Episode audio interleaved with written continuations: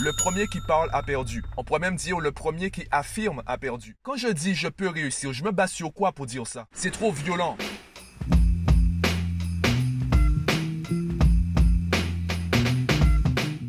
Yo, ben je suis actuellement bloqué dans ma voiture par la pluie. Donc, euh, ben, autant enregistrer le podcast maintenant. J'ai une vague idée de comment je vais aborder le sujet d'aujourd'hui. Aujourd'hui, en fait, je voulais te parler de, tes fréquentations. Quel est le tri qu'on devrait mettre en place dans nos fréquentations?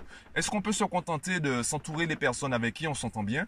Est-ce qu'on devrait se contenter, ou du moins, est-ce qu'on devrait se forcer à être en relation avec des personnes qu'on n'apprécie pas forcément, par contre, qui ont les mêmes ambitions que nous, ou du moins qui ont atteint les objectifs qu'on souhaite atteindre? Quelle est la vérité? Quel est secret Quel est le filtre qu'on devrait mettre en place dans nos relations? Avant de t'en parler, j'aimerais revenir sur une autre réflexion que j'ai. C'est concernant ben, des, des feedbacks, des retours que j'ai eus et même des conseils qu'on m'a donnés concernant les podcasts où on me proposait par exemple d'aller plus en profondeur sur certains sujets. Et pourquoi justement tu as l'impression que certains podcasts sont restent de surface. Ben, la raison est très simple. Quand toi tu écoutes le podcast, moi je l'ai déjà enregistré, monté publié. Je ne sais pas en fait qui tu es. Je ne connais pas ton profil. Je ne connais pas en fait ton secteur d'activité. Je ne connais pas, je ne sais pas de quelle manière tu abordes les choses. Et les sujets sont très vastes à chaque fois que je commence à développer une idée, ben, j'arrive très vite à un carrefour de nouvelles idées. Je n'ai pas dit à une nouvelle idée, je viens dit à un carrefour de nouvelles idées. Et pour choisir la deuxième idée que je vais développer, la nouvelle idée que je vais développer, c'est toi en fait qui va orienter mon choix. Je prends l'exemple des négociations. Comment tu arrives à vendre? Ben, j'en ai parlé dans, dans mes podcasts précédents concernant la communication, le marketing, etc.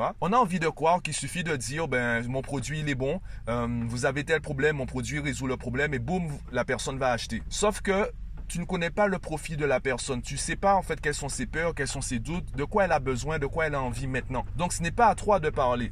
D'ailleurs, il y a une phrase qui est, euh, qui est répétée dans la vente qui est le premier qui parle a perdu. On pourrait même dire le premier qui affirme a perdu. Si tu veux réussir une négociation, tu dois être celui qui pose des questions. Et c'est la personne en face qui oriente la discussion. Il y a un livre qui s'appelle euh, Les questions sont les réponses. Donc en fonction de la question que tu vas formuler, la personne en face va te donner une réponse qui va orienter la discussion. Donc ne sois pas à l'aise, ou du moins ne sois pas compétent lorsqu'il s'agit de répondre aux questions. Sois plutôt compétent lorsqu'il s'agit de formuler des questions. Si tu arrives à formuler les bonnes questions, même si c'est l'autre donne les réponses, même si c'est l'autre qui oriente la discussion. Dans les faits, lorsqu'on analyse vraiment la stratégie de communication, c'est toi qui as orienté la discussion. Donc si tu veux réussir à vendre ou si tu veux réussir à manipuler quelqu'un, ne réponds pas pose des questions. Bon, évidemment, il y a tout un travail derrière, donc euh, ne, t'amuse pas à répondre euh, aux questions par des questions. Euh, je te dis ça, il y a des livres à lire, il y a des formations à, faire, il y a des vidéos à regarder, il y a vraiment, il y a des podcasts à écouter également. Donc, il y a vraiment une stratégie, un travail derrière cela. Donc, aujourd'hui, pour revenir ben, au sujet d'aujourd'hui, puisque c'est pas vraiment de cela que je voulais te parler, c'était juste un aparté. Aujourd'hui, j'aimerais te parler des fréquentations. Moi, je suis arrivé à une question qui est qui j'écoute, qui m'inspire, avec qui je vais discuter, avec qui je vais parler de tel ou tel sujet. Je vais te prendre un exemple bien concret. Tu veux créer une entreprise qui soit rentable, une entreprise qui soit millionnaire, par exemple en Guadeloupe. Ce n'est pas toi qui es millionnaire, c'est l'entreprise. Et quand je dis millionnaire, ça veut dire euh, pas forcément, même pas en chiffre d'affaires, puisque si elle, si elle gagne un million en chiffre d'affaires euh, par an et qu'elle a 900 000 euros de, ben, de, de charge, elle gagne simplement 100 000 euros par an en termes de bénéfices. Donc on va parler millionnaire en termes de bénéfices. Tu veux une entreprise qui soit prospère, tu veux une entreprise qui survive dans le temps. Si personne autour de toi n'a créé une entreprise, si personne autour de toi a créé un projet et l'a mené à bien, comment tu sais que c'est possible pour toi? C'est la raison pour laquelle il y a cette phrase qui se répète autant et qui est tout le monde peut réussir. Pourquoi on dit cela? J'en ai parlé dans un podcast précédent où je disais en fait, euh, je parlais du doute qui persiste, euh, qui perdure dans, dans, dans, notre population, dans notre communauté. L'autre raison, c'est que pourquoi nous, pourquoi même moi je répète tout le monde peut réussir, c'est parce que déjà c'est plus facile de dire tout le monde peut réussir, donc moi aussi, plutôt que de dire je peux réussir. Quand je dis je peux réussir, je me base sur quoi pour dire ça? Je me base sur la confiance que j'ai en moi? Je suis entouré de personnes qui veulent détruire cette Je suis entouré de personnes, alors pas forcément qui veulent détruire.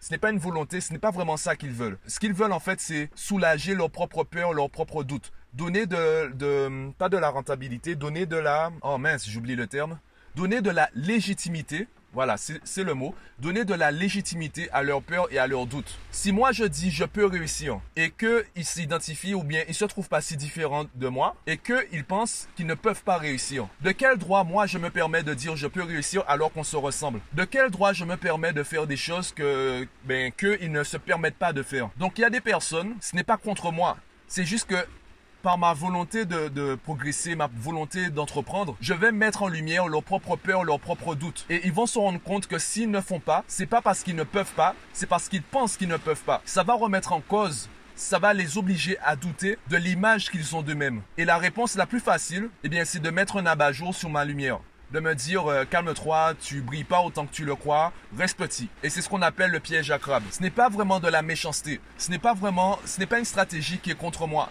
C'est une stratégie qui sert à satisfaire leurs propres besoins personnels. Leurs propres besoins personnels ici, c'est la légitimité qu'ils ont à douter ou avoir peur de certaines choses. Comme elles n'ont pas la, la, même ambition que toi, comme elles n'ont pas la même confiance en toi ou la même arrogance que toi, je te rappelle l'épisode 135, sois arrogant. Vu que ces personnes n'ont pas tes ambitions, tes qualités, également tes défauts, elles auront du mal à accepter l'idée que tu sois vraiment différent d'elles. Donc elles vont faire en sorte que tu sois comme elles, c'est-à-dire une personne qui a tué son ambition, une personne qui pense qu'elle ne peut pas réussir. Et c'est la raison pour laquelle je reviens à l'idée de départ c'est plus facile de dire tout le monde peut réussir, donc moi aussi, que de dire je peux réussir. De la même façon, c'est plus facile de dire euh, dans une formation, dans une vidéo YouTube, c'est plus facile de dire tout le monde peut réussir, donc toi aussi, plutôt que de dire tu peux réussir. Car quand je dis tu peux réussir, je m'adresse à toi, je m'adresse aussi à tes peurs, à tes doutes, à la mauvaise image que tu as de toi-même. Donc quand je dis tu peux réussir, je commence un combat que je vais forcément perdre. Quand je te dis tu peux réussir, eh bien, je ne suis pas à côté de toi.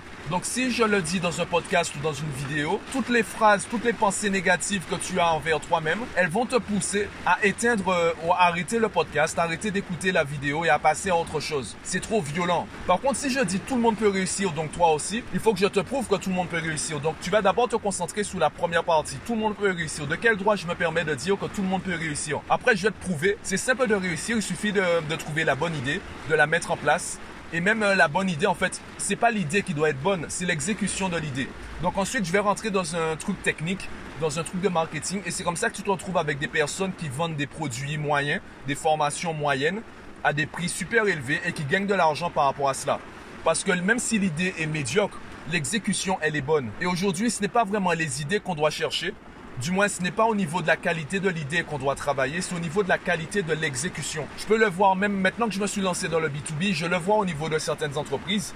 Il y a des chefs d'entreprise qui me montrent des devis, je me dis mais comment tu peux accepter ça? Mais pourquoi? Parce que l'exécution, le marketing de l'entreprise qui a fait le devis, cette exécution, ce marketing, il est bon. Donc, il y a des chefs d'entreprise qui sont capables d'accepter ces devis. Alors que moi qui vais peut-être arriver avec une idée géniale, si mon exécution est moins bonne, ils vont privilégier l'autre devis plutôt que le mien parce qu'ils n'ont pas assez confiance en moi, parce qu'ils hum, n'ont pas confiance en la rentabilité que, que je montre et parce que l'autre entreprise, même si l'idée est plus petite, les résultats sont plus facilement visualisables. Ou peut-être aussi que le devis de l'autre entreprise est plus en phase avec euh, la mauvaise image ou la, la faible ambition du chef d'entreprise. Alors que moi qui vais voir les choses en grand, ça va peut-être effrayer certains chefs d'entreprise.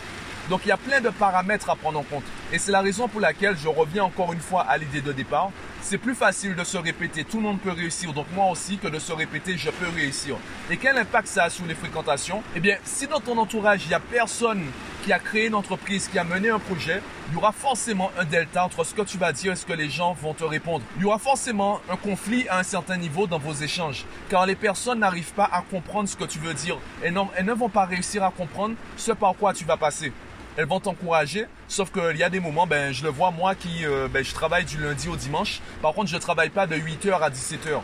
Je ne fais pas 35 heures par semaine. Je ne travaille pas 40 heures par, semaine. Je vais peut-être travailler, euh, allez, peut-être 25 heures dans la semaine. Sauf que les 25 heures, elles sont étalées de minuit à minuit. Donc, il peut m'arriver de bosser à 23 heures, comme il peut m'arriver de bosser à 5 heures du matin. C'est vraiment, en fait, assez aléatoire. Je navigue avec euh, ma créativité, je navigue avec euh, ben, mon planning de la journée. Il y a des jours, en fait, je me dis, j'ai pas envie de bosser, je vais à la plage. Donc, c'est vraiment aléatoire. Et je me rends compte que parfois, j'ai envie de parler de certaines choses, sauf que la personne avec qui je veux en parler, ben, soit elle est au boulot, ou si elle est indépendante comme moi, ben, elle n'est pas disponible maintenant. Elle a prévu de faire autre chose. Donc, dans les fréquentations, il faut les deux. Il faut des personnes avec qui tu t'entends bien, et il faut aussi des personnes qui ont soit la même ambition que toi, soit qui sont passées par des épreuves similaires. Par exemple, créer une entreprise ou mener un projet ou euh, créer une association ou peut-être euh, être un artiste qui essaie de vivre de sa passion et proposer ses œuvres. Ce sont des choses qui ont chacune une certaine part de, de spécificité. En même temps, il y a des choses qui sont assez similaires. Maintenant, il y a des choses qu'il faut réduire. Il y a des, des paramètres, il y a des attachements qu'il faut remettre en question. Est-ce que tu es vraiment attaché au lieu où tu vis? Est-ce que tu es vraiment attaché aux personnes que tu as l'habitude de côtoyer? Peut-être que les personnes que tu côtoies actuellement sont là uniquement pour arriver au niveau où tu es actuellement. Donc pour passer au niveau au-dessus, tu dois peut-être côtoyer, je dis bien peut-être, euh, moi j'ai presque envie de dire, il faut que tu côtoies, il faut que tu côtoies des personnes qui te permettront d'atteindre le niveau supérieur. Allez, on va prendre un exemple dans le sport. On va prendre un club de foot. En Guadeloupe, tu as la division d'honneur. Ton équipe de foot aura peut-être un entraîneur qui te permettra d'être euh, le premier en division d'honneur. Sauf que l'entraîneur qui te permettra d'être euh, le premier en Ligue 2, ce n'est pas le même entraîneur qui t'a permis d'être numéro 1 en division d'honneur. Peut-être celui qui t'a permis d'être le premier en division d'honneur, il est limité par ses peurs, par ses doutes, par euh, l'image qu'il a de lui-même, l'image qu'il a de son, de son entraînement. Il est limité par cela. Donc, tu es coincé, tu as un plafond de verre au niveau de la division d'honneur. Ça fait peut-être 5 ans que ton club est premier en division d'honneur et tu n'arrives pas à passer à l'étape supérieure. Pour passer à l'étape supérieure, il faut que tu passes un entraîneur qui est au niveau supérieur. Donc pareil, l'entraîneur qui te permettra peut-être d'être bien placé en Ligue 2, ce ne sera pas celui qui te permettra d'être le premier en Ligue 2. Une fois que tu auras trouvé l'entraîneur qui te permettra d'être premier en Ligue 2, il faut que tu trouves l'entraîneur qui te permet de maintenir ta place en Ligue 1. Ensuite, la Ligue 1, ben, tu as le premier en Ligue 1. Ensuite, tu as la, la Ligue des Champions, tu as d'autres championnats, etc. Et si toi, en tant que joueur, tu veux progresser, par exemple, en sélection nationale, il te faut peut-être une équipe ou un entraîneur qui te permettra d'avoir un niveau assez bon pour être visible, être reconnu par le sélectionneur national et jouer en équipe nationale. Donc, tu vois qu'en fonction de ton ambition, tu devras passer par certaines équipes ou certains entraîneurs, certaines personnes qui te permettront de passer au niveau supérieur. Si tu restes avec les personnes avec qui tu as l'habitude de travailler, eh bien, tu auras les résultats que tu as l'habitude d'avoir. Si tu veux les résultats que tu n'as pas l'habitude d'avoir, tu devras peut-être travailler avec des personnes avec qui tu n'as pas l'habitude de travailler. J'insiste sur le mot peut-être, ce n'est pas une vérité universelle, simplement il faut prendre conscience de cela. Prendre conscience que tes amis d'aujourd'hui ne te permettront peut-être pas d'atteindre tes objectifs, ce n'est pas mauvais en soi. Tu peux aussi décider de rester avec eux. Simplement, c'est un choix. Ce n'est pas quelque chose que tu fais naturellement sans réfléchir. Moi, je préfère avoir des amis qui chaque jour prennent la décision de rester mes amis parce qu'ils apprécient ma compagnie, plutôt que des amis qui restent mes amis parce qu'on a l'habitude d'être amis. Si ça devient quelque chose inconscient et nous-mêmes on sait même plus en fait pourquoi on se côtoie et qu'est-ce qu'on apprécie chez l'autre, pour moi c'est un problème. Alors quand je dis on ne sait pas ce qu'on apprécie chez l'autre, je dis pas qu'on doit être capable de faire une liste des qualités, des défauts, des choses qu'on aime, des choses qu'on n'aime pas de l'autre. Simplement, on sait qu'à chaque fois qu'on côtoie la personne, on a du positif, on ressent du positif. Tant que tu restes dans cette vibration positive avec euh, ton entourage, tant que tu restes dans cette vibration aussi à tous les niveaux, donc tu arrives à progresser personnellement, professionnellement, tu arrives à t'épanouir avec ces personnes, eh bien, je pense que tu peux rester avec ces personnes. Après, c'est à toi de me dire ce que tu en penses, euh, est-ce que tu préfères changer, etc. C'est à toi vraiment de savoir qu'est-ce que tu veux et comment tu le veux. D'ailleurs, dis-moi en commentaire comment tu vois les choses. Est-ce que tu considères qu'on devrait rester amis avec les mêmes personnes toute notre vie? Est-ce que tu considères qu'on devrait changer? Ou est-ce que tu considères que ben, c'est conditionné par certains paramètres? Et bien du coup, quels paramètres? Qu'est-ce qui pourrait influencer le tri que tu feras dans tes fréquentations? Dis-moi ça en commentaire sur Facebook, Twitter, LinkedIn, Instagram, comme tu veux. Et moi, je te dis à demain en espérant qu'il fasse un peu plus beau qu'aujourd'hui.